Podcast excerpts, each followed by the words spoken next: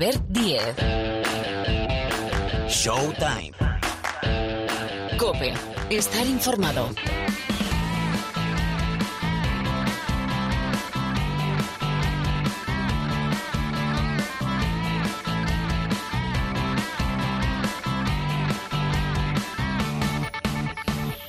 ¿Qué tal? ¿Cómo estáis? Bienvenidos, bienvenidas una semana más al Rincón del Baloncesto, al programa de la canasta, al programa de baloncesto de la cadena Cope. Ya suena, aquí empieza un recorrido llamado Showtime.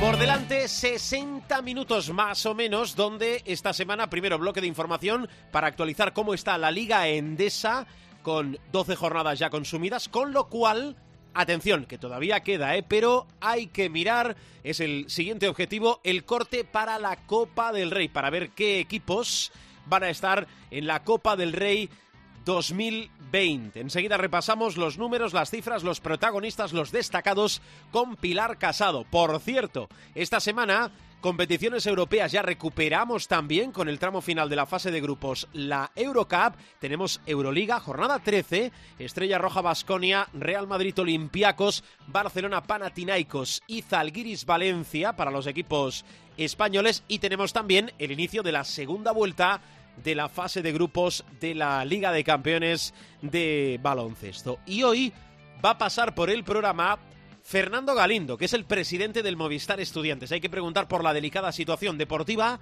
pero también institucional y básicamente por una situación poco habitual, que es que un jugador y un jugador franquicia de un equipo deje a mitad de temporada un equipo para irse a otro de la misma competición. Ese es el caso de Darío Brizuela. Segunda parte del programa con la tertulia NBA con Doncic, hombre récord tertulia con Miguel Ángel Paniagua y Rubén Parra. Y después se deja caer por aquí José Luis Gil con la actualidad de la Liga Femenina Endesa. Tenemos ya dos billetes más, dos equipos más clasificados para la Copa de la Reina y jugaremos un poco con el Supermanager, que creo, creo que no nos ha ido mal esta semana. Bueno, todo esto y más con Marc Paires en la sala de máquinas. Os habla, es un auténtico placer, Albert Díez al micrófono.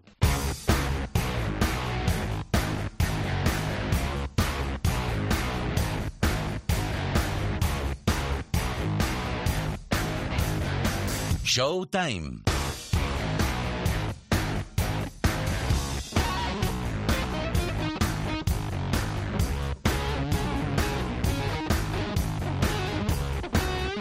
Bueno, vamos con un bloque de información. Lo vamos a hacer en compañía de Pilar Casado. Hola Pilar, ¿qué tal? Muy buenas. ¿Qué tal? Bloque dedicado de inicio a la Liga Endesa. Vayan ustedes, podéis ir haciendo cuentas de las jornadas que quedan para el corte de la Copa. Quedan cinco porque hemos dejado sin atrás. Y sin rima, efectivamente, por favor, por favor. Dos minutos mientras yo hablo. Fuera de clase, expulsada. Digo que hemos dejado atrás la jornada número 12.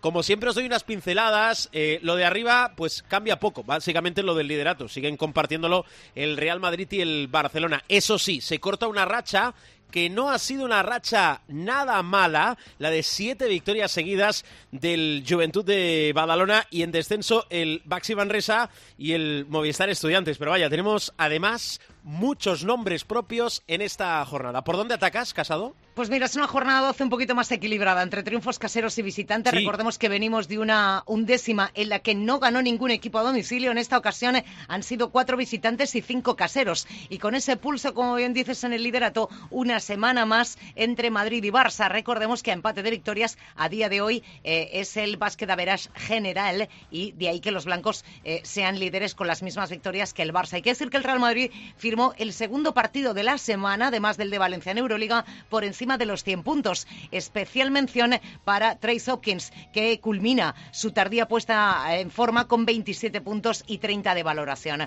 Ojo a la actuación de Gaby Deck en el partido 100 con la camiseta del Real Madrid. Jugó solo 17 minutos, terminó con 25 de valoración, anotando 5 de 8 en tiros de 2 y 6 de 7 en tiros libres, además de 3 rebotes y 6 asistencias. Hay que decir que es muy habitual que el ASO deje a un jugador en el banco para no cargar de minutos durante los dos primeros cuartos y entre en el tercero y en el cuarto. Esto, por ejemplo, es lo que sucedió con Gavidec. Por cierto, al hilo de ese partido, el capitán del Real Madrid, afortunadamente, las pruebas que le han hecho hoy de esa lesión muscular en la parte posterior del muslo derecho eh, son las pruebas detectan sí hay una lesión en la parte posterior del muslo derecho, pero menos grave de lo que en principio pareció el domingo. Así que el capitán del Real Madrid, que reaparecía después de recuperarse de una lesión de hombro, va a estar en el dique seco un par o tres de semanas para recuperar esa lesión. El que hoy no ha empezado a entrenar con el equipo y se esperaba que sí lo hiciera Sergio Llull, ha trabajado aparte, así que en principio a lo mejor el miércoles, es decir, mañana miércoles, es cuando ya empiece a entrenar con todos sus compañeros. A todo esto, el Barça aumenta su racha de victorias a seis. La última en el No Congos frente al Baxi Manresa en otro día en la oficina de Nicola Mirotic, 21 puntos y 28 de valoración. Hacía referencia a la racha que se rompe, que es la del Juventud. Tras siete victorias, cayó derrotado en Vitoria en un partido de locos en el que la Peña llegó a remontar 23 puntos y acabó perdiendo por uno. Vasconia, por cierto, con cinco jugadores por encima de los 10 puntos. Obradoiro suma tres victorias en las últimas cuatro jornadas y está dos por encima del descenso. Zaragoza, en cuatro minutos, de un 63-66 a un 63-83. Así liquidó Alcolista Estudiantes. Y por cierto, eh, ya que hablamos de estudiantes, buen debut de Darío Brizuela, el ex del Ramiro con la camiseta de Unicaja, aunque lejos, eso sí, de lo que hizo su amigo Jaime Fernández, que de hecho es uno de los MVP de la semana junto a Shermadini. Shermadini, recordemos, fue jugador de la jornada en la 10. Bueno, pues en esta ocasión frente a Lucán Murcia firmó 25 puntos, 8 de 9 en tiros de 2 y 9 de 10 desde la línea de personal. Además, capturó cinco rebotes, dos asistencias, recuperó un balón y sacó siete faltas personales. En total, 38 de valoración. Shermadini, que todos sabéis, tiene un nuevo socio en el juego interior del Iberostar Tenerife, que es un viejo conocido de la afición aurinegra y es el griego Georgios Bogris, que deja el Prometeas para atrás y vuelve a la isla. Jaime acabó con los mismos 38 de valoración que Shermadini, de ahí que comparten el MVP, una cifra que establece su nuevo tope en la competición,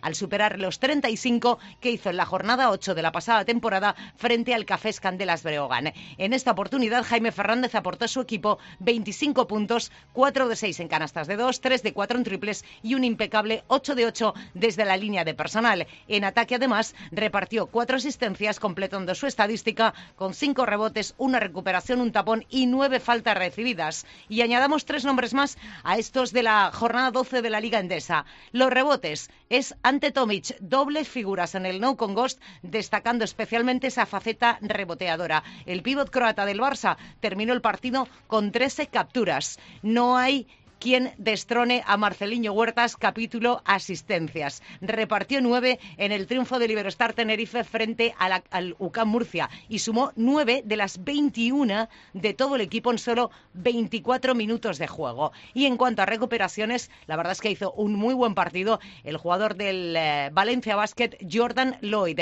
líder en recuperaciones, cinco que le robó en este caso al Montaquit fue labrada en la victoria fuera de casa, lo hizo en el Fernando Martín del Valencia Basket el pasado sábado.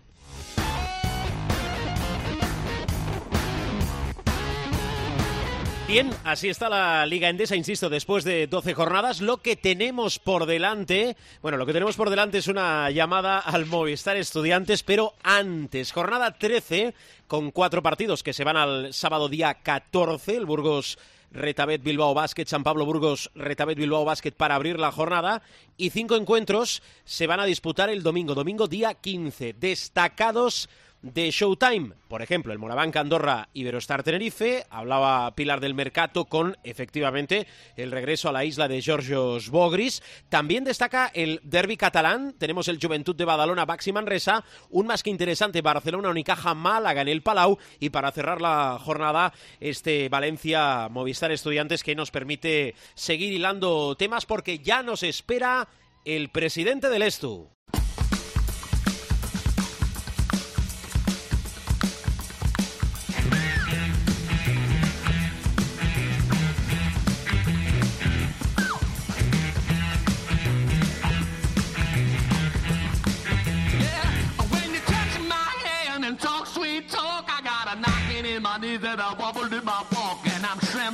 Sigue por aquí Pilar Casado y saludamos al presidente del Movistar Estudiantes, Fernando Galindo. ¿Qué tal? Muy buenas. Buenas tardes, buenas tardes. Buenas tardes. Buenas tardes, Pilar. buenas tardes. Buenas tardes. Gracias por pasarse esta semana por Showtime. Bueno, de inicio le quiero preguntar por una situación que no es habitual, eh, la podemos calificar de atípica, que es el traspaso de un jugador, casi le diría del jugador franquicia, en este caso de su equipo, Darío Brizuela, a otro equipo de la Liga Endesa, como es el Unicaja Málaga. Em, ¿Cómo lo ha vivido y por qué se da esta situación a mitad de temporada? Bueno, eh, se da la situación porque el jugador eh, decide marcharse y nos comunica a su agente que se quiere marchar a Unicaja de Málaga eh, frente a esto nosotros eh, nada tenemos que decir. Hmm. Eh, bueno, lamentarlo, porque el momento no es el mejor, por una parte, y por otra parte porque la situación deportiva en la que nos encontramos en este momento, pues no era la, la más halagüeña y por tanto lamentarlo. Pero si la decisión del jugador ha sido marcharse, eso lo quiero aclarar perfecta y claramente, que ha sido una decisión exclusivamente suya, y que nosotros no teníamos nada que hacer. Negociar después con Unicaja como, como en efecto hemos hecho, porque la decisión estaba absolutamente tomada. Vale, em, empezamos por este tema. Eh, algunos flecos, faltará escuchar también a Darío Brizuela, pero eh, ¿ustedes le hacen entender eh, al jugador que reconsidere esa posición dada la, la, delicada situación deportiva del Movistar Estudiantes y pactar una salida a final de temporada? ¿O no? ¿O, o no se lo plantean o es irreconducible o...? No, vamos a la decisión del jugador y de su agente, y así nos lo comunica, era irreversible, vamos a una decisión tomada perfectamente.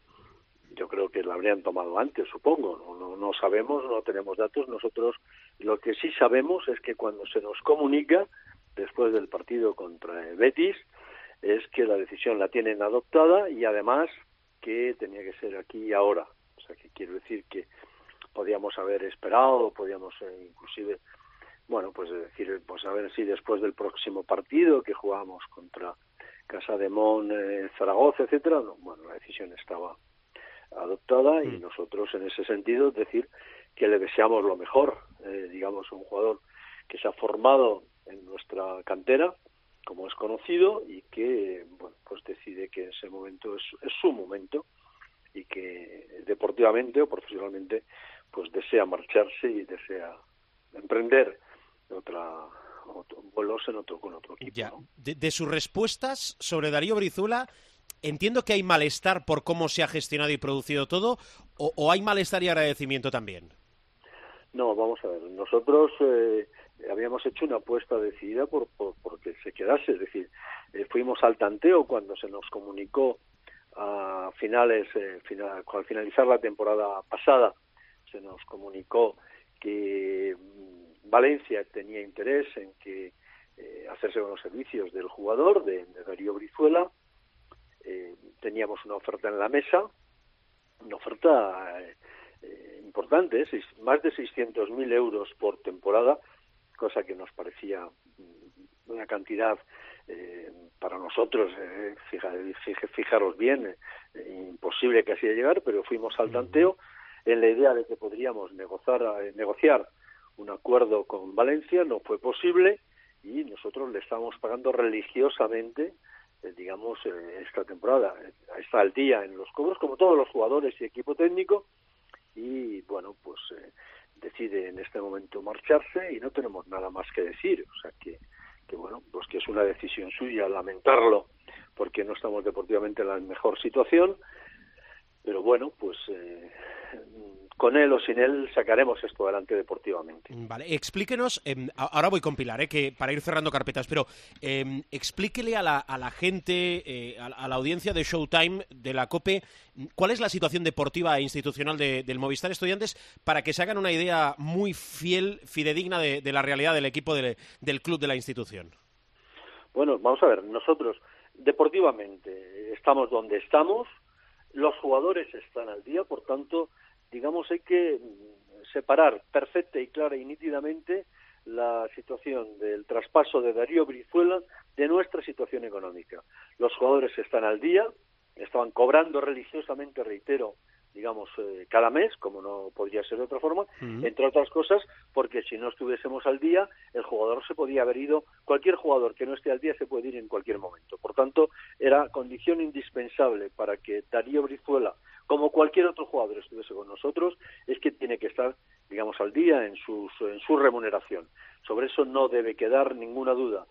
Otra historia distinta, otra situación distinta es que eh, Movistar Estudiantes nosotros tenemos dificultades económicas y estamos buscando, digamos, una ampliación de capital que hemos, ha sido aprobada por unanimidad en una Junta General Extraordinaria que hemos planteado, una ampliación de capital para conseguir una estabilidad económico-financiera que nos permita hacer frente al futuro el futuro, digo, las próximas temporadas, porque esta también está garantizada que la vamos a terminar, digamos, sin ninguna dificultad económica, es decir, pagando religiosamente todos los compromisos que tenemos, pero pensamos que ya está bien de estar todas las temporadas, eh, digamos, casi peleando por no descender, eh, ya está bien de que las chicas estén eh, digamos, en la Liga Femenina 2, queremos estar en la Liga Femenina 1 y queremos también, como no podría ser de otra forma, pues que nuestra cantera, que es la, la más importante, la más numerosa de Europa, con 2.000 chicos y chicas y, una cantera inclusiva, pues necesitamos asignar más recursos para mejorar nuestras instalaciones, ampliarlas y tener otras instalaciones, y todo esto, asumir la deuda histórica y además hacer frente a estos objetivos deportivos, mm, requiere una ampliación de capital de hasta 5 millones que hemos planteado, que se ha aprobado en Junta General Extraordinaria, y que consideramos y creemos que la vamos a sacar adelante. Mm, muy bien. Em, ahora vuelvo con más temas. Antes, Pilar, de lo que hemos puesto sobre la mesa, del caso Brizuela y de la situación con esa ampliación de capital del club. ¿Algo que quieras trasladarle al presidente? Eh, presidente, em, el pasado mes de junio, esta, hay que explicarle a los oyentes al ver que esta es una semana muy importante de esa, de esa ampliación de capital de la que está hablando el presidente, porque el jueves se cierra una primera etapa, evidentemente había preferencia para socios, abonados, etcétera, etcétera. A partir del viernes día 13 es cuando cualquier persona, sea socio o no, sea abonado o no, eh, pueda acceder a esa ampliación de capital. Eh, presidente, tenemos una, no sé si decir, estimación de lo que se puede cubrir una vez se llegue al primer plazo el jueves?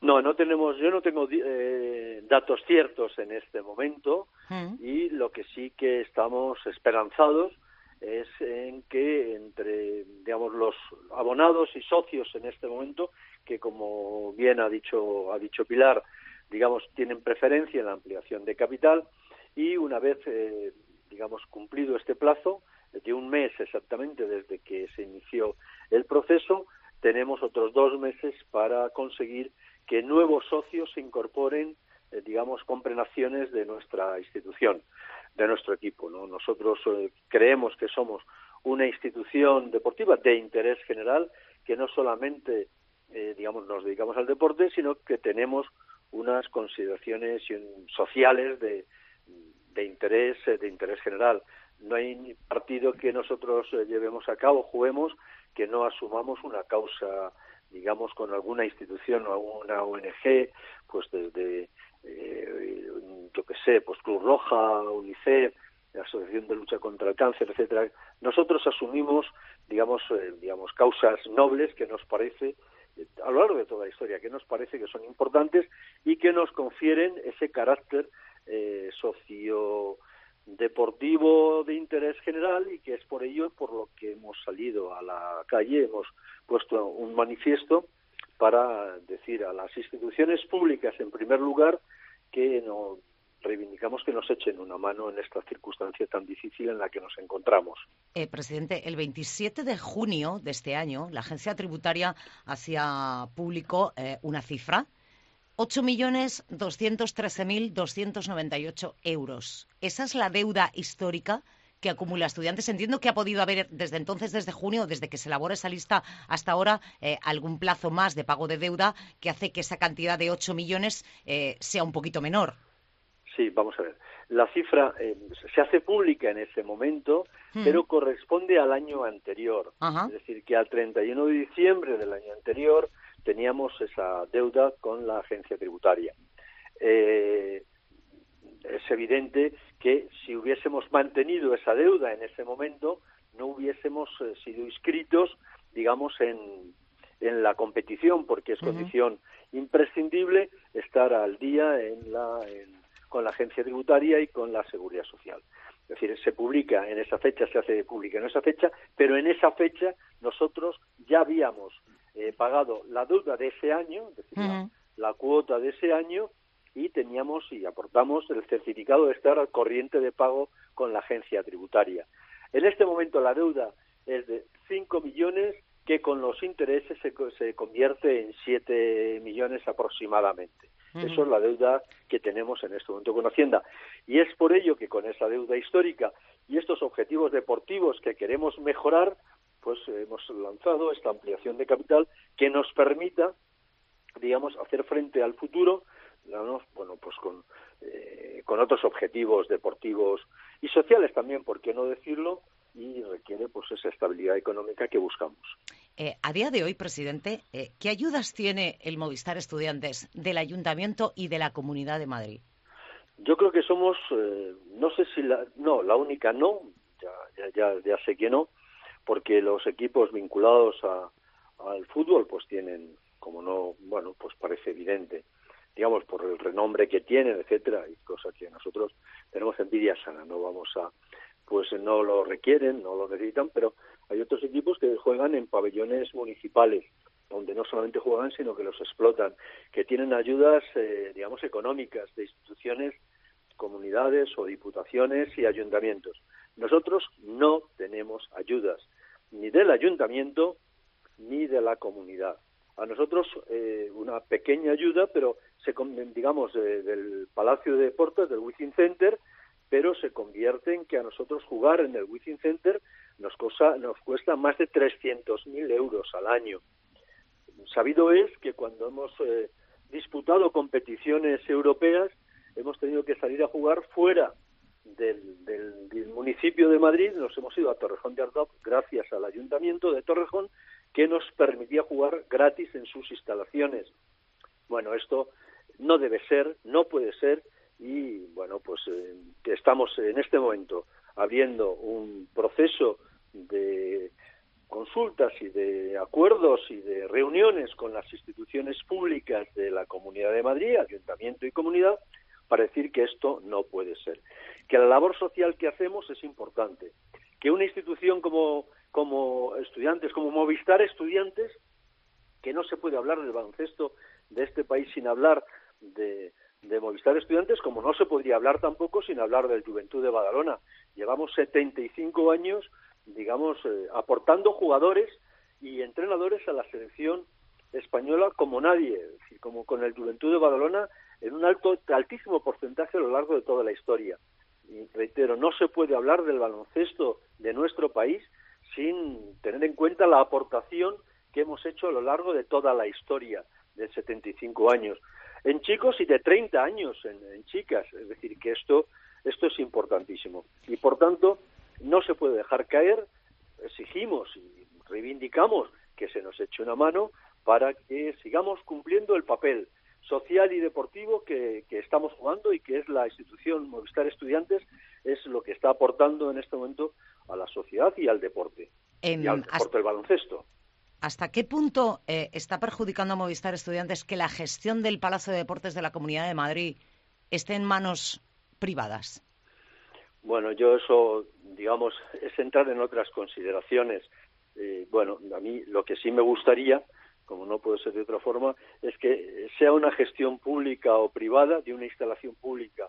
Eso no entramos, yo puedo tener mi opinión, pero en eso no debo entrar. Lo que sí debo y quiero entrar es en que lo que no se puede tras, eh, convertir es que tengamos que pagar esas cantidades desorbitantes para nosotros. Eso no debiera ser y debiéramos tener las ayudas necesarias para hacer frente a esa situación.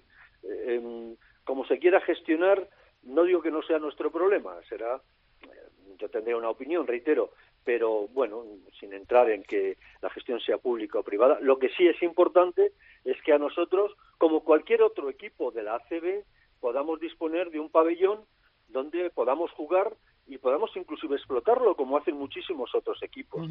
Y además de eso, hay muchísimos equipos que tienen ayudas claras de instituciones públicas. Bueno, pues lo que queremos, dada la labor, y reivindico con reiteración la labor que hacemos social y deportiva, pues hombre, digamos, creemos en justicia que merecemos tener esas ayudas. De hecho, hemos lanzado ahora un manifiesto que ya tenemos decenas de miles de firmas, digamos, donde intelectuales, deportistas, profesionales de todo tipo y gentes diversas, digamos, reconocen nuestro papel de institución de interés general y por tanto eso es lo que queremos poner encima de la mesa cuando hablemos que estamos tenemos ya previstas reuniones con tanto el Ayuntamiento de, Madrid como la Comunidad de Madrid. Dos rápidas desde el punto de vista deportivo y económico, presidente.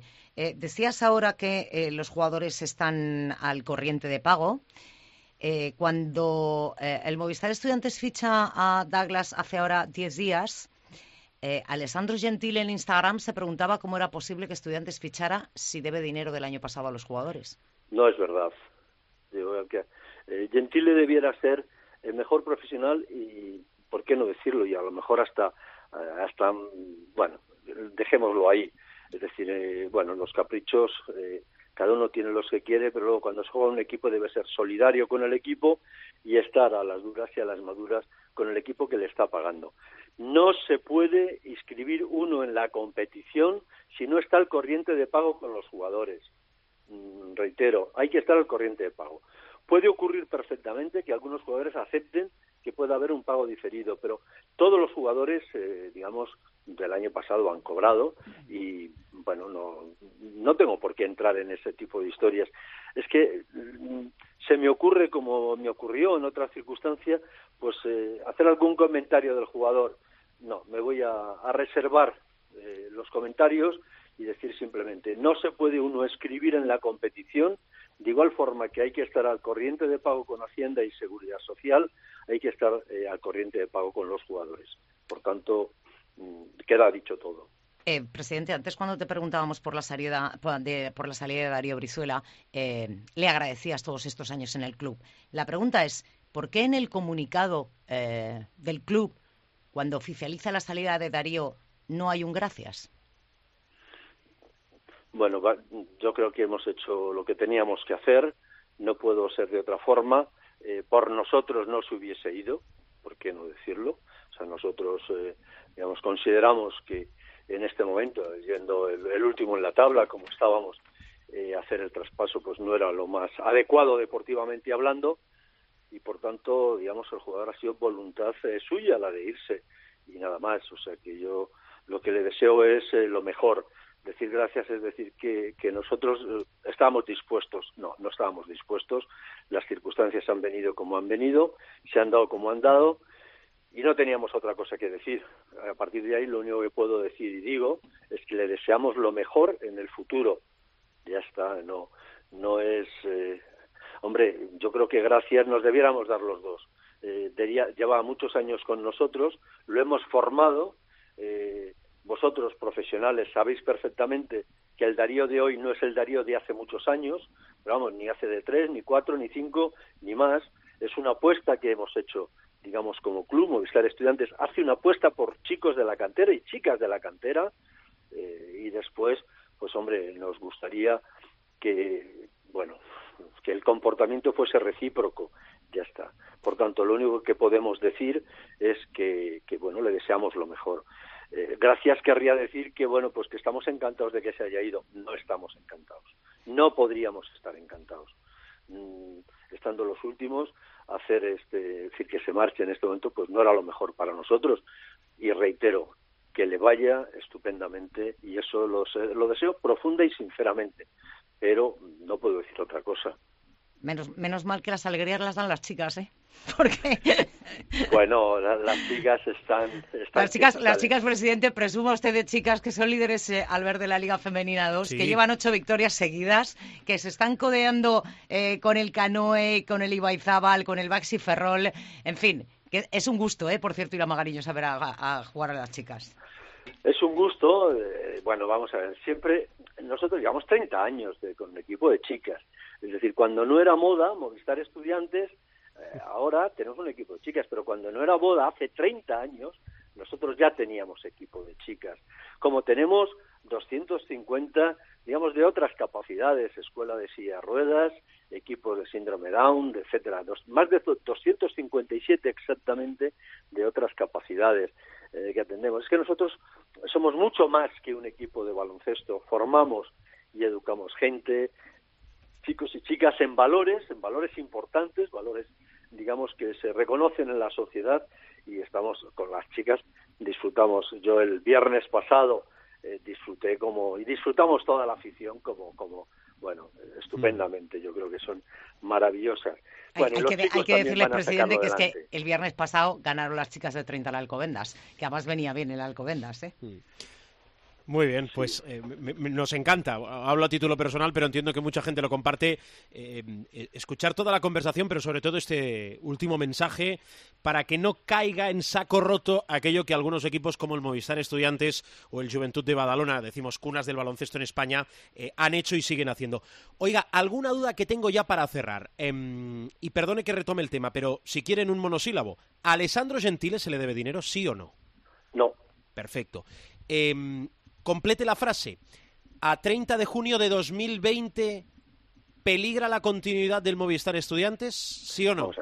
tenemos garantizada eh, finalizar la temporada. Sí. Eh, la continuidad, eh, digamos, en el futuro de estudiantes peligra si no somos capaces de insuflar, de, de resolver esta ampliación de capital que nos dé esta estabilidad económico-financiera.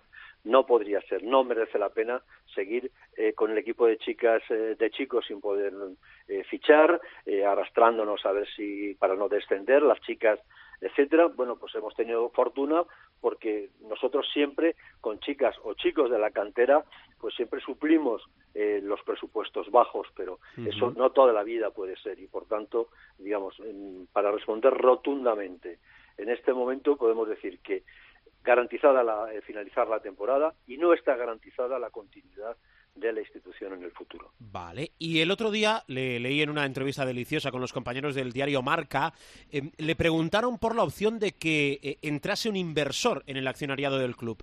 Em, incluso se habló de, de, algún equipo de fútbol de la Liga Santander. Eh, ¿Esto qué recorrido tiene? Vamos a ver, nosotros en la ampliación nos gustaría que se resolviese con mucha gente aportando las cantidades eh, necesarias y suficientes para que quedase diluida la ampliación de capital y poder mantener la idiosincrasia de nuestra institución. Eso mm, debe quedar claro. Esa sería la opción primera. Si esa primera opción no se verificase, no se llevase a cabo, pues estamos también buscando, digamos, que haya pues como le ha ocurrido al Juventud de Badalona, al que le deseamos siempre lo mejor, es nuestro equipo hermano, eh, bueno, buscando una familia, una empresa que quiera compartir nuestros valores y, bueno, pues eh, eh, formar parte del accionariado de nuestra institución de forma notable. Estaríamos encantados. Debo decir en ese y hacer un pequeño matiz que si eso fuese así, tenemos el derecho de veto por si no es o no tiene los valores que nosotros consideramos imprescindibles para hacerse eh, con la mayoría de esta institución. O sea, nos hemos preservado eh, un derecho de veto que ejerceríamos si no nos gusta, si no nos gusta, digamos quien quien venga. En cuanto a la eh, historia que se ha publicado en algunos medios de que el Atlético de Madrid podría estar interesado, nosotros interesados, debo decir que no hay ninguna conversación, reitero bien, ninguna conversación con el Atlético de Madrid. No ha habido, por tanto, eh, digamos, no, no diré nunca que no, porque, pero vamos, a fecha de hoy, de hoy que estamos a martes de no sé si son 10 11 10, 10. pues no pues no hay ninguna conversación no la ha habido ninguna conversación con nadie del Atlético de Madrid. Vale, muy bien. Fernando Galindo, presidente del Movistar Estudiantes. Solo déjame apuntar una Dispara, cosa. Que cada acción son seis euritos. Ah, que nadie vaya a pensar que es que hace falta romper el cerdito y, o tener millones en el banco, que son seis euros cada acción del Movistar Estudiantes en esta ampliación. Bueno, pues dicho queda y a ver si se puede completar la ampliación. Gracias, Albert, gracias, Pilar, y gracias a vosotros y a vuestros oyentes. Eh, dedicaros, eh, desearos lo mejor y bueno, vienen unas fiestas estupendas que os deseamos que las paséis. El día, de la lotería, que tenemos el día de la lotería, presidente. Perfecto, muy a Ver si nos ha, a ver si nos ha tocado algo, ¿no? Venga, claro que sí. Gracias, Fernando, un abrazo. Un abrazo, un abrazo. adiós. adiós. adiós.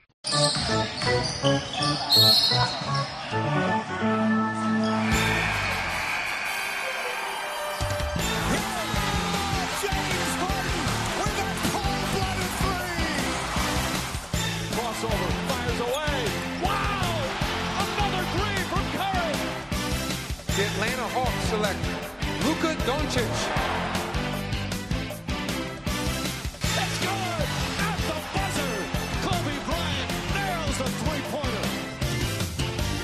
Tiempo de tertulia, o lo que es lo mismo, tiempo de NBA para la actualidad. No sé si toda, como os digo habitualmente, pero parte que nos llega desde Estados Unidos. Tertulia NBA con Miguel Ángel Paniagua. Hola, profesor. Hola, muy buenas. Y Rubén Parra, ¿qué tal, Parrita? ¿Cómo estás? Hola, familia, ¿cómo estamos? Bueno, creo que fue en el capítulo de la semana anterior que hablábamos de Nueva York, de los Knicks. Bueno, aquello eh, sigue siendo un polvorín, pero de momento sin entrenador, con la destitución de Fitzdale. Eh, profe, eh, nombres, candidatos, ¿quién se va a sentar en el banquillo? buena pregunta. Esa es buena, ¿eh? No van por ahí. Bueno, eh, antes, como nuestros enemigos nunca nos van a dar jabón, nos lo damos nosotros, ¿no? Avisábamos el otro día de varios temas. Uno de ellos era que David Fisdale iba a ser probablemente, muy probablemente despedido, que estaba en la línea de, de fuego. Sí. Eh, lo de Kevin Love, que también eh, dos semanas después los Cavs han hecho público que, es intercambiable. Pero en el tema de Fisdale es la crónica de una muerte anunciada, o sea, no, no pilla de sorpresa. Chivo expiatorio total, es un entrenador bastante sobrevalorado, ya lo dije en su momento cuando tuvo aquel conflicto con Margasol. Yo respeto enormemente a, a los entrenadores y la profesión de entrenador, pero eso no quita para que Fisdale siempre le he considerado un servidor y muchos.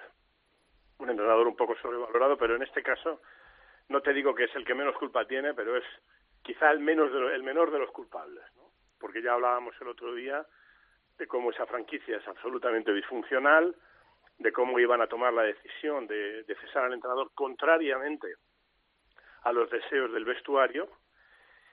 Y ahora mismo, y como también dijimos la semana pasada, la historia no va tanto de a quién van a fichar inmediatamente, sino que siguen pensando, está bien pensado por otra parte, que hay que fichar primero a un general manager eh, que sepa, para que nos entendamos, y ya identificábamos el otro día que era Masai Ujiri, el general manager de los Toronto Raptors, quien curiosamente ha rechazado una buenísima oferta de los Toronto Raptors ayer.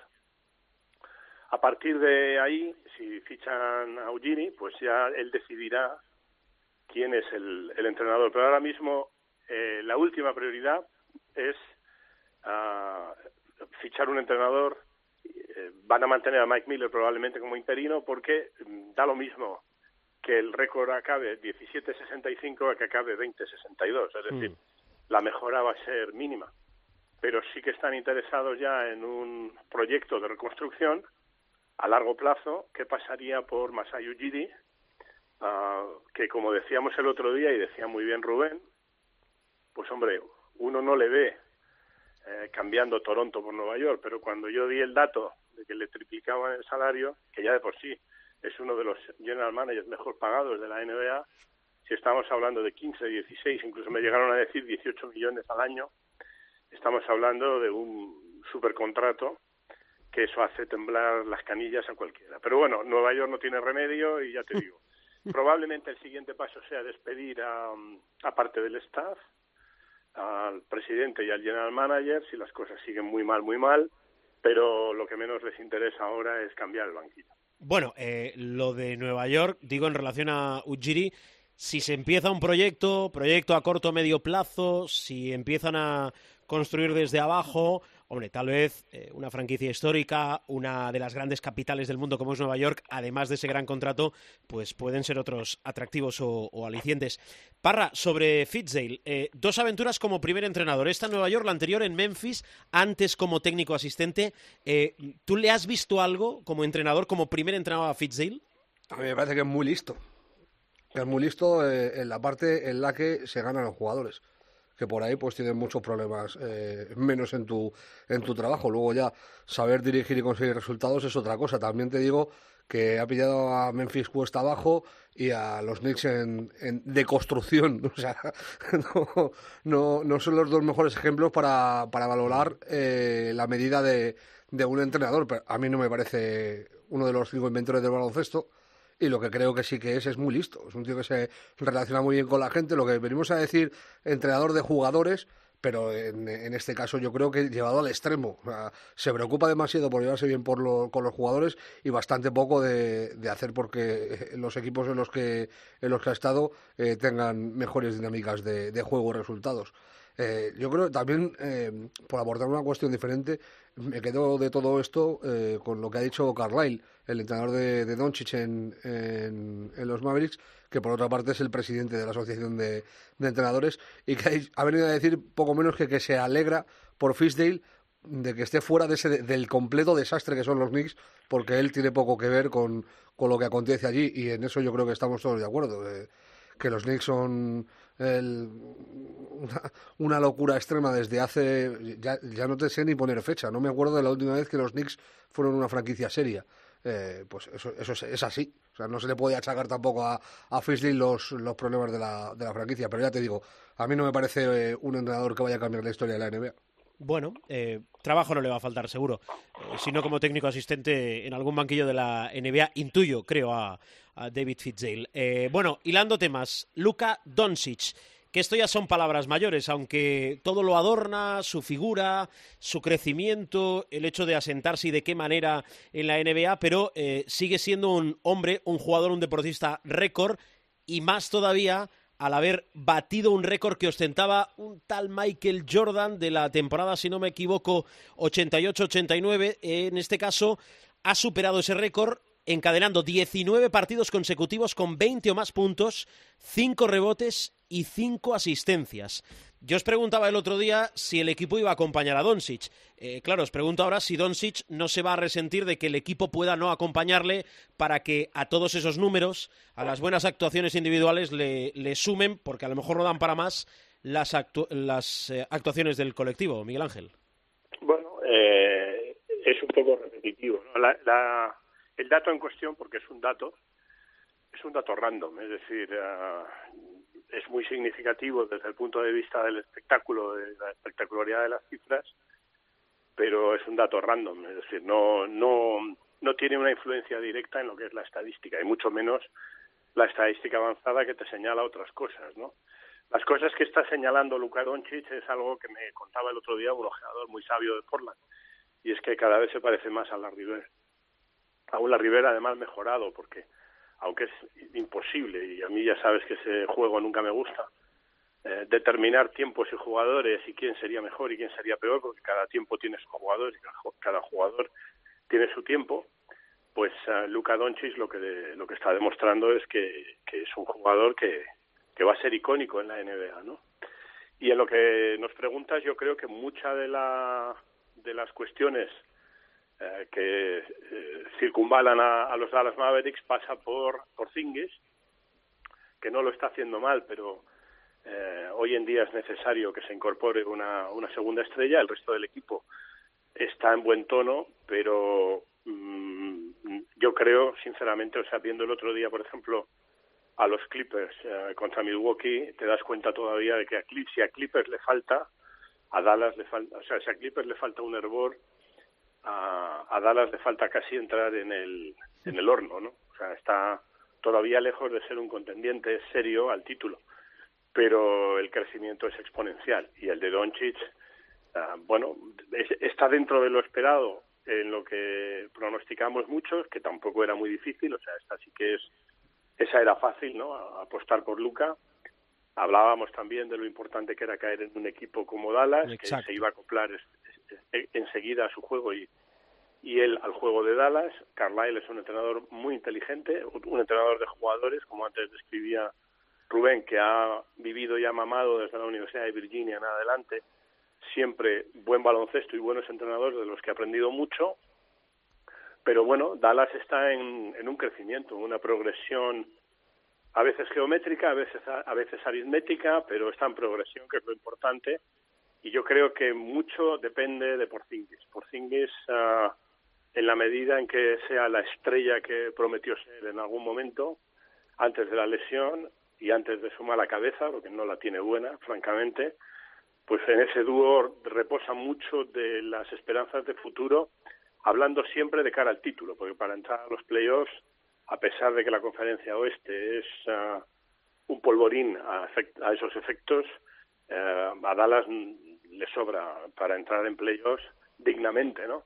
La cuestión que estamos hablando es si podrán ser contendientes y yo creo que sí en la medida en que crezca por Porzingis, obviamente otros jugadores también, pero sobre todo por Porzingis, porque Luca ese sí que está en progresión geométrica y, y va a llegar a unas cotas estratosféricas, muy probablemente si no tiene infortunios, pero claro, esto ya nos ha demostrado a lo largo del tiempo, o, o refraseo, si la NBA nos ha demostrado algo a lo largo de sus ah, setenta y tantos años de existencia, es que jamás es el ejército de uno eh, el campeón, ¿no? sino que es un ejército de uno que puede ser estratosférico, pero luego tiene que tener compañía y al menos uno de esa compañía tiene que ser un All-Star. Yo sí le doy mucha importancia porque digo a este récord de, de Luka Doncic superando a Michael Jordan básicamente porque si enlazamos décadas y nadie lo ha conseguido, eh, eso dice la dificultad de, de, lo que ha hecho y sigue haciendo Luka Doncic, ¿no? Parra, de, del caso Doncic, de Doncic, ¿algo? básicamente que yo apuntaría un tercer nombre al crecimiento de, Dallas, por donde debería ir, que es eh, Hardaway. A mí es un tío que siempre me ha gustado, lo, dije el otro día. Y está empezando a mostrar eh, un crecimiento importante y lo que le ha faltado a lo largo de su carrera le ha pasado, eh, también le pasó en los Knicks, que tuvo momentos brillantes, pero luego se, se apaga. Es la irregularidad. en tanto en cuanto Tim Hardaway Jr. sea regular, será una grandísima noticia para, para Dallas, porque creo que es otra patita del banco eh, en la que apoyarte. Y por lo de.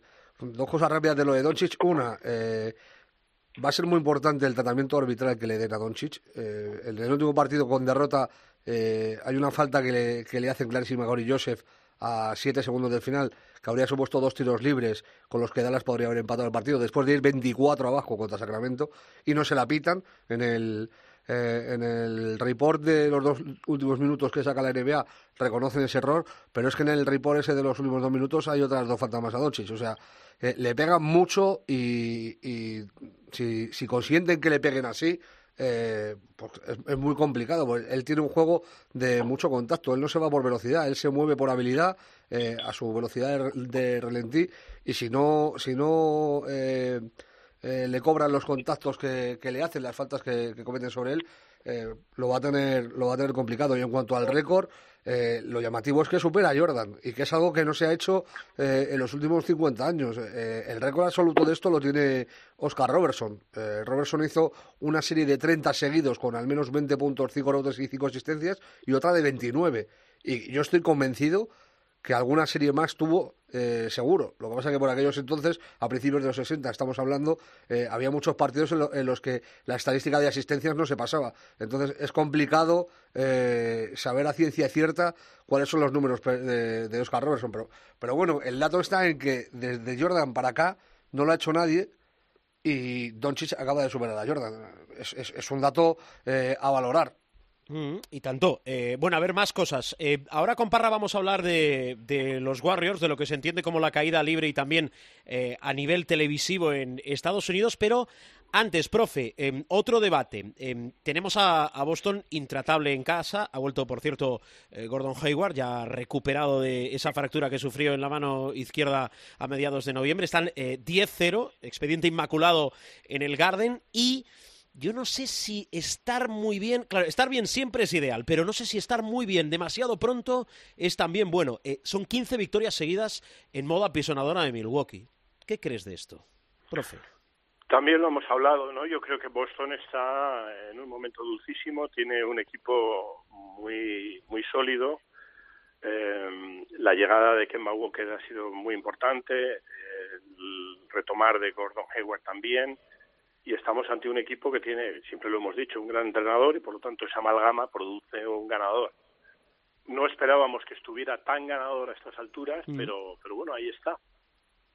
Y en ese sentido hay que congratularse. Yo creo, vuelvo a decir lo mismo, creo que los transatlánticos del este pasan por Milwaukee y Filadelfia, pero nunca es descartable en un equipo con la tradición ganadora de los Boston Celtics el que puedan estar ahí. Bueno. ¿Y lo de Milwaukee? ¿Lo de estar demasiado bien, demasiado pronto? Pregunto.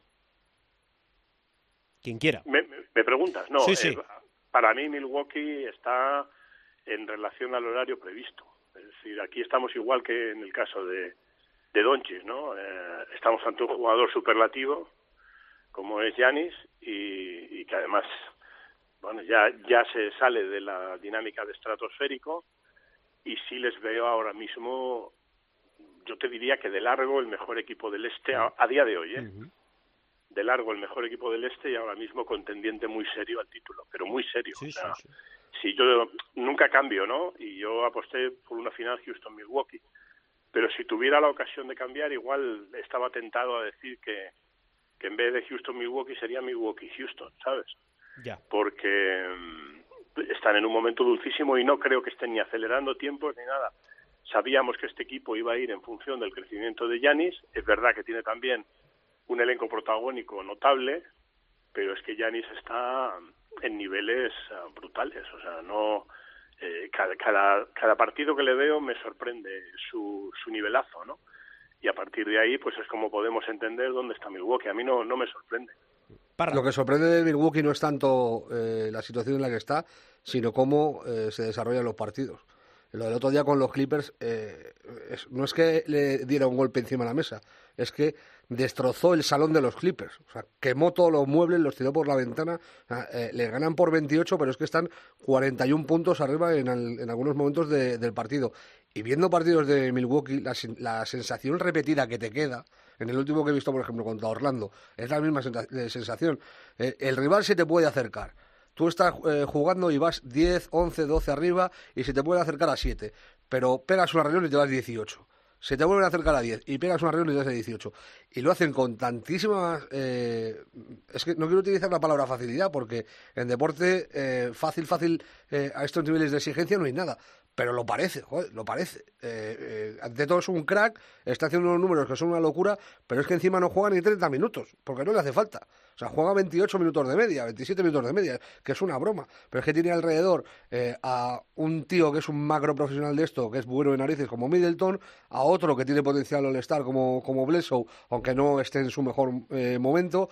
Eh, López ha encontrado, Brook López ha encontrado un lugar en el que tirarse sus triples y no sufrir mucho en el juego interior, porque esa zona de aquí le Anteto para, para penetrar. Y, luego a eso le sumas Iliasovas, te sale de Vincenzo, Conaton, o sea hay mucho, hay mucho eh, de, lo que tirar. De lo que hablábamos en Dallas, eh, de preguntar quién, puede ayudar a Doncic, es que Anteto, aparte de que es un bruto, le sobran ayudas. Buen detalle. Y, también ahí puede radicar la diferencia. Pero bueno, van a velocidad de, crucero. Em, a ver, hablábamos antes de, Golden State, es esa caída libre que venimos comentando ya desde el inicio de temporada. No se van sobreponiendo a las adversidades. Claro, eh, ¿dejan de interesar, y te lo formulo en forma de pregunta para los Warriors a nivel nacional? Como mínimo, eh, con las medidas que ha tomado la NBA, parece que sí. Es evidente, o sea, no es lo mismo, eh, ya no te digo perder a Kevin Durant, tú pierdes a Kevin Durant y aún así te dan más de 30 partidos en televisión nacional porque tienes a Curry, aún sabiendo que Thompson posiblemente no vuelva hasta la segunda mitad de temporada, si vuelve, te dan esos 30 partidos, pero ya una vez que se te cae Curry, eh, carece de sentido según qué enfrentamientos. Si tú eh, antes de comenzar la temporada te, te planteas eh, con quién puede pelear Warriors y tal, ahora a lo mejor si tú pones un Warriors Lakers en televisión nacional, en el segundo cuarto te has quedado sin partido, porque ahora los Lakers 35 arriba. Si pones un, bueno, ya hablando de Milwaukee, por lo mismo, si pones un Warriors Milwaukee, te pasa lo mismo. Están bajando las audiencias en televisión en Estados Unidos, aparte, están bastante preocupados con, con eso, tanto en TNT como en ESPN, están bajando las audiencias, y eso lo que ha hecho es que de momento ya dos partidos de diciembre de los Warriors han sido quitados de la parrilla nacional. Eh, el 13 de diciembre juegan contra Utah y el 18 contra Portland, y han sido sustituidos por un Clippers Minnesota, ver a los Clippers, que es el equipo, eh, la novedad sensacional de la temporada, por así decirlo, el 13 de diciembre ante Can Anthony Towns, y luego el 18 un Mavericks Celtics, que es ver a Doncic, a la estrella, superestrella emergente y refulgente, con, contra los Celtics, que son... Eh, aparte de un equipo con, con una solera tremenda, una también de las sensaciones de, de la temporada. Vendrán más, ¿eh? Estoy seguro que a medida que vayan avanzando, que vaya avanzando la temporada, yo creo que van a ir, eh, van a seguir quitándole partidos a, los Warriors de Televisión Nacional, porque hay muchas cosas eh, que ver que interesan más que ver a los Warriors, es, así. Bueno, hablando de partidos, tienes la, guía que le ofrecemos a la, a la parroquia del programa de lo más destacado de la semana en curso en la que grabamos este capítulo. ¿Qué partidos has destacado de la NBA en los próximos días? A ver. He elegido cuatro. Eh, eh, si no se dan prisa en escuchar el programa, el primero no lo van a ver. que es el de la noche del martes, los Sixers contra los Nuggets. Los Sixers son otro de los equipos que están invictos en casa. De hecho, tienen el mejor récord en casa con 12 victorias mm. en 12 partidos. Y, reciben a, los Denver, que vienen una semana regular con un par de, derrotas bastante duras. Eh, luego, el jueves, un Celtic Sixers que puede ser una final de, del este si no existiera Milwaukee. Podría serlo perfectamente. Eh, para el viernes, Miami Heat, Los Ángeles Lakers, con eh, otro de los equipos que está invicto en casa, Miami Heat, que lleva 10-0. Eh, y por último, el lunes, un Milwaukee Bucks, Dallas Mavericks. Anteto contra Luca. Sí, señor. Qué bueno. partido llamativo en el que metemos lo peor para Luca. sí, sí, sí, sí, excepto sorpresa, pero muy mayúscula, ¿eh? Muy mayúscula. Bueno, profe, eh, vamos a cerrar contigo. ¿Algo más?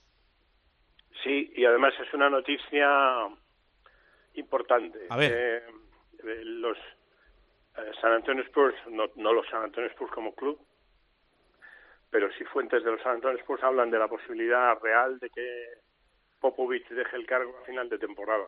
Oh, yo creo que cerraría el círculo, un círculo maravilloso por otra parte, profesional, ganando el oro, presumiblemente, sobre todo si le van los buenos, como parece. esta vez sí, ¿no? A la selección USA. Y parece que dejaría el cargo. Yo siempre he sostenido que Popovich es el mejor entrenador que hay en la NBA de largo, pero francamente no le veo en un proceso de reconstrucción como entra San Antonio a dos, tres años, ¿no? No se lo merece, además, o sea, no, no puede terminar una carrera con, ah, como la suya con 60 partidos ganados en tres años, ¿no? Entonces, yo creo que por ahí van los tiros. Si fuera por la idea de Popovich, ah, una vez que lo deje, él pondría, eh, sería un tema espectacular porque apostaría por, por Becky Hammond, o sea, por la primera mujer entrenadora, head coach de la NBA si depende del general manager, podríamos ir a un entrenador universitario tipo Bill Self, el de Kansas, o en menor medida Tomizzo de Michigan State. Así que bueno, ahí lo dejo. Bien, apuntado queda. Informa Miguel Ángel Paniagua. Eh, yo no soy muy partidario de mirar el documento nacional de identidad y que eso marque un antes o un después pero es cierto que en enero va a hacer 71 años y que, hombre, pues sí, dejarlo arriba, que sería cerrar el círculo como bien apunta Miguel Ángel, ganando la medalla de oro en los Juegos Olímpicos de 2020 en Tokio, pues sería fantástico. Pero veremos. De momento, eh, mes de diciembre, semana del 9 de diciembre, lo ha explicado Miguel Ángel Paniagua. Parra, cerramos, venga. Una última cosa, eh, lo contábamos la semana pasada, lo difícil que tenían los Lakers esta semana con tres salidas de UPA que iban a marcar eh, para dónde iba, si para arriba o para abajo, pues están en Marte. Eh, fueron a, Denver y masacraron a, los Nuggets. sí, sí, fueron a Utah y apalizaron a, los Jazz, que por cierto son para mí la decepción de la temporada, acorde a lo que yo esperaba de ellos y lo que están siendo. Y luego fueron a Portland y hicieron el récord de anotación, eh, pues yo creo que en 30 años, eh, en un partido fuera de casa. Eh, metieron 136 puntos. Todo eso, esas tres victorias fuera de casa, le pusieron la guinda el domingo ganando a Minnesota, metiéndoles 142 puntos en un encuentro en el que Anthony Davis anotó 50 y se fue ovacionado con el Staples en pie, no era para menos, después del partidazo que se cascó. Y LeBron James hizo 32 puntos y 12 rebotes, lo cual me lleva a decir que ante Tocupo es imparable y está muy bien rodeado, pero que la mejor pareja de lo que va de temporada, eh, mucho tienen que comer eh, Kawhi Leonard y Paul George para igualar el nivel que están dando Anthony Davis y LeBron James. De momento están muy, muy por encima. Bueno, por cierto, hay un juego divertidísimo para pasar un, un rato, pues eso, divertido, solo o en compañía que vienen proponiendo ya desde hace semanas los compañeros del diario Marca, y es que ofrecen a través de su web www.marca.com eh, la opción de elegir al mejor jugador de la historia de cada franquicia de la NBA. Claro, hay jugadores que salen en muchas franquicias porque han vestido camisetas diferentes, igual que salen eh, franquicias con diferente denominación. Si tenéis la oportunidad, e insisto, queréis pasar un rato divertido, al juego que os propone marca.com. Eso tiene trampa porque si eliges los Wizards te sale Jordan, ¿no? Eh, por ejemplo, efectivamente sale, pero bueno, ahí también va la inteligencia o el buen hacer de cada uno de entender que en el caso de Jordan en los Wizards cero menos algo, ¿no? Chicago, ¿no? Ahí lo pondrás en Chicago, ¿no? A Jordan creo que lo... Mira, yo tuve dudas en, en los Lakers, querido Parrita. Es, es, yo creo que es el equipo con, que más difícil tiene elegir a- al número uno. ¿A quién pones? Venga. Es complicado. Es que mi jugador favorito es Magic, pero yo asumo que no es el mejor. Eh, a la historia de Lakers, seguramente deportivamente hablando, eh, el que más le ha dado a los Lakers sea eh, Kobe. No, bueno, yo creo que no, Magic por encima de Kobe. Pero es que por encima de Magic y de Kobe, yo creo que el mejor jugador que ha jugado en los Lakers eh, está ahora jugando. Se llama LeBron James. Lo que pasa es que, claro, eh, lo que ha hecho LeBron lo ha hecho fuera de los Lakers. Sí, le falta Entonces, recorrido compli- claro. complicado. Así que elijo a Karim. Eliges a Karim, vale, perfecto, muy bien. De todo esto elige a Karim. Bueno, podéis invertir el tiempo que queráis. Además, es una promoción gratuita que hacemos aquí de, de eso. Miguel Ángel, gracias como siempre y feliz semana, profesor. Igualmente a los dos. Cuídate mucho. Adiós, Parrita, gracias. Abrazo fuerte.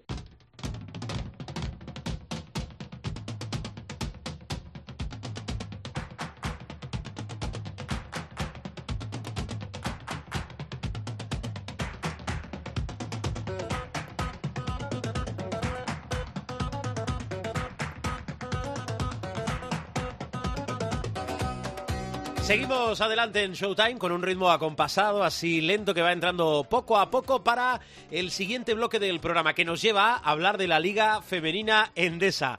José Luis Gil, ¿qué tal? ¿Cómo estás? Bu- buenas. Eh, Muy buenas. Acabas de decir ritmo acompasado y lento. Sí.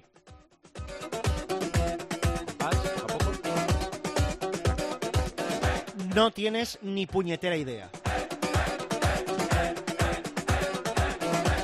Y ahora viene lo bueno. Te enviaremos a otro podcast que hable exclusivamente de música y de, música revival, porque estamos consumiendo unos minutos importantísimos de tu sección. Eh, jornada 11, jornada 11, decía, de la Liga Femenina, donde, atención, ya hemos repartido dos eh, billetes más para la Copa de la Reina de Salamanca, por cierto. Teníamos a Sparsi Televis Girona, a Perfumerías Avenida y a Lointec Vizcaya. Bienvenidos a la fase final de la Copa del Rey al Valencia Basket y al Ciudad de la Laguna Tenerife, Ujú. después de esta undécima jornada de la Liga Femenina, que nos trae victorias de los cuatro primeros clasificados. Y por abajo también sumaron una victoria Araski, Casablanca y Quesos El Pastor. Eh, Perfumerías no está de bromas últimamente, 58-82 en la pista de Guipúzcoa, un partido que al descanso ya registraba un más 23 para las eh, salmantinas, mientras que el líder eh, Girona tampoco está para bromas, Ciudad de la Laguna 61, Girona 79.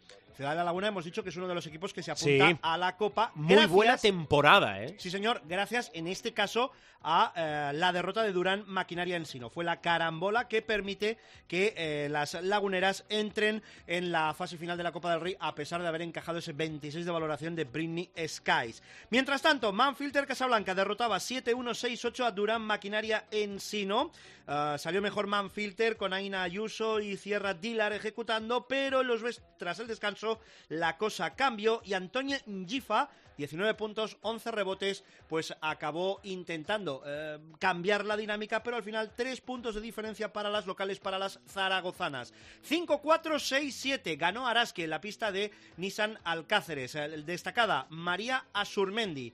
Cinco triples a lo largo del partido. Mientras tanto, Quesos el Pastor se imponía 5-4-6-7 en la visita a la pista de embutidos Pajariel Benvibre y por tanto sumaba su segunda victoria de la temporada. ¿eh? Bien, un aplauso para las chicas de Quesos el Pastor que suman un nuevo triunfo después de nueve veces, nueve eh, partidos mordiendo la lona de la derrota. En el partido que cerraba la jornada, Lointec Guernica se impuso 7-4-5-7, partido sin mucha historia a Campus Promete. De tal manera que la clasificación pues queda con esas 10 victorias de Girona al frente de la tabla, con 9 victorias Perfumerías y Vizcaya, 8 para Valencia, 7 para la Laguna Tenerife. Estos equipos, estos 5 ya están en Copa, esperando prácticamente en rampa para entrar con 6 victorias Cadilaseu y Araski, y por detrás ya con menos opciones, 4 victorias en Sino, Casablanca y Extremadura, 3 para Guipúzcoa y Campus Promete, 2 para Quesos el Pastor y Benvibre. MVP de la jornada. Un año hacía que no pisaba por este por esta condición. Buen Antoine detalle. Ingifa, ¿eh? que con eh, esos eh, registros, que con esos guarismos de 31 de valoración, 19 puntos, 9 rebotes, una asistencia, 4 tapones, una falta recibida, compone un quinteto que redondean María Surmendi, la base de Araski, Sierra Dilar, la escolta de Manfilter Casablanca, Renala Hayes de Perfumerías Avenida y Merritt Hemper, también del conjunto zaragozano de Manfilter Casablanca. La próxima jornada será la número 12, 13, 14 y 15 de diciembre, jornada 12. 13, 14 y 15 de diciembre, ¿eh? Las comas a veces eh, son... Viernes, sábado y domingo. Las comas hay que, hay que, hay que ponerlas, si no Rasputin se nos enfada. Que, no, sabes quién era Bonnie. Bonnie ¿no? M, sí, Bonnie M. Y Bonnie también- M. y Los genuinos Bonnie M. Los Después genuinos, vino una... los originales. Bueno, como en esta casa, los de siempre, los imprescindibles. No, una cosa son los originales y otra cosa son Sí. los de siempre. No, no, no, Los no. de siempre aquí somos tú y yo. No te Que no quiere decir que seamos Daría- los originales. Está, está usted hoy con el matiz, ¿no? Efectivamente, va. La Próxima próxima, jornada, es que me venga. Distraes. eh. No, yo no te distraigo, te- Próxima te jornada. solo, próxima jornada, la número 12. Campus promete Extremadura, Guipúzcoa, Valencia, Quesos el Pastor, Cadila Seu, Girona, Benvibre, Ensino, Ciudad de la Laguna, Tenerife, Araski, Manfilter, Casablanca y Perfumerías Avenida, Vizcaya. Ojo al partidito en Würzburg. No, Rasputín, Rasputín, a ver, a ver, a ver. Que acabamos, acabamos ya con... ¿A ti, ¿A ti qué te molaba más de Bonnie M? Sí, sí, sí. La- ¿Las tres chicas de- del grupo o cómo bailaba Fran Farian? Espe- espera que Fran Farian me lo dijese ahora. Eh, y no hay música como la de antes, ¿verdad, Gil? Por favor. Bueno, todo esto es Vivaldi, para desviar la atención de lo Vivaldi, que Beethoven, realmente Bach. importa. Por favor, De lo Bonnie que M, llega ahora. Nino Bravo. Sí. Eh, tú- si no tienes ni, puñe- Camilo ni puñetera idea. Claro. Ni puñetera idea tienes ¿Por qué? música. ¿Por qué no? Porque no sabes distinguir lo, lo bueno de, de- lo, de lo excelso. Ya. Eh, Supermanager. Bueno,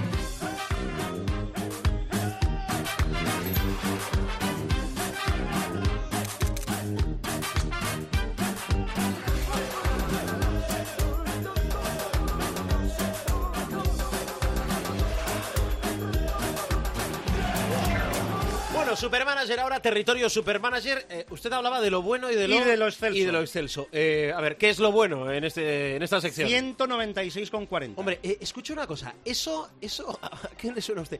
Mejor puntuación de la temporada. es la Bien, mejor bien, puntuación bien, que el No equipo estaba del pueblo hay que que el equipo del pueblo ha podido cosechar esta, esta temporada. Bien, bien. Ahora, eh, siguiente Ojalá objetivo. fuera un déjà vu, pero, pero no, no, siguiente es un objetivo. Gil, eh, los 200. Bueno, eh, bueno, si, si Oliver Claro, que a lo Estevich- mejor han sido puntuaciones altas de por sí esta ahora, jornada, bueno, ¿no? ahora viene lo excelso. Ha ganado Sepka Soto del Real 270,80 con su Mocos Team. Hombre, Que no es mocos de pavo, ¿eh? los bien, 270,80 muy bien, que ha muy hecho. bien, bien hilado que esto, ha bien hecho hilado, el- bien hilado. el manager. Oiga, ¿cómo tenemos la general de nuestra liga privada? Golpe en Cope, la mesa. Showtime, canastón. Puñetazo en la mesa de autoridad de nuestro valenciano Chuck Bain de Valencia, Lucas y Ainhoa, Sí. que después de hacer el vigésimo segundo en la Uh. jornada, ha puesto tierra de por medio otra vez eh, ante Durant Team y Team Privates. Lucas y Ainhoa, 2198, Durant Team, 2137, Team Privates, 2130. Todo muy, muy, muy ajustado. Bueno, Bueno, muy em, aju- sí, bueno, muy ajustado. Eso díselo a Durant Team que está a 61 de Lucas y Ainhoa. Oye, 61 puntos para... para Bueno. Yo creo, hablamos ya de dos jornadas ¿eh? Sí, para sí, sí. 61 Normalmente en una puntos. jornada se pueden recordar Salvo 10, batacazo, exacto, desastre, que- 15, que... no hayas hecho los cambios. que Eso desaparezca. es mentira. O que desaparezca del roster Askia Booker y no te hayas enterado. Todo es posible, ¿eh? Pues, digo, fue del bigote de una gamba, pero bueno. Vamos a retirarle el Amstrad a nuestro técnico para que no... No, no, no, no. no. Por cierto- eh, ese maquinillo cada vez, cada día me va gustando más. Bien, vamos a recordar los bases. Lo que llevábamos. Sí, ¿eh? bases. Clevin Hanna, Facundo Sí. Campazzo y Marceliño Huertas. Eh, ahora le pregunto, cuando repasemos todo el roster, eh, alguna duda que tengo. Eh, aleros, exteriores. Mar García, Jonathan Sí. Barreiro, Alex Urtasun y Clemen Prepelic. Interiores, pivots. Interiores, Brandon de- Rambo Davis, Rambo de, Davis. de tu Fútbol Club Barcelona, Del Oliver Fútbol Club Estevich, Barcelona. Oliver Estevich de San Pablo Burgos, Tornik Schengelia de Basconia y eh, tu ahijado, tu protegido, tu hermano Nico Mirotic del Fútbol Club Barcelona. Eh, ¿Alguno, tan solo Mirotic y, y Campacho, hay alguno más que llevemos desde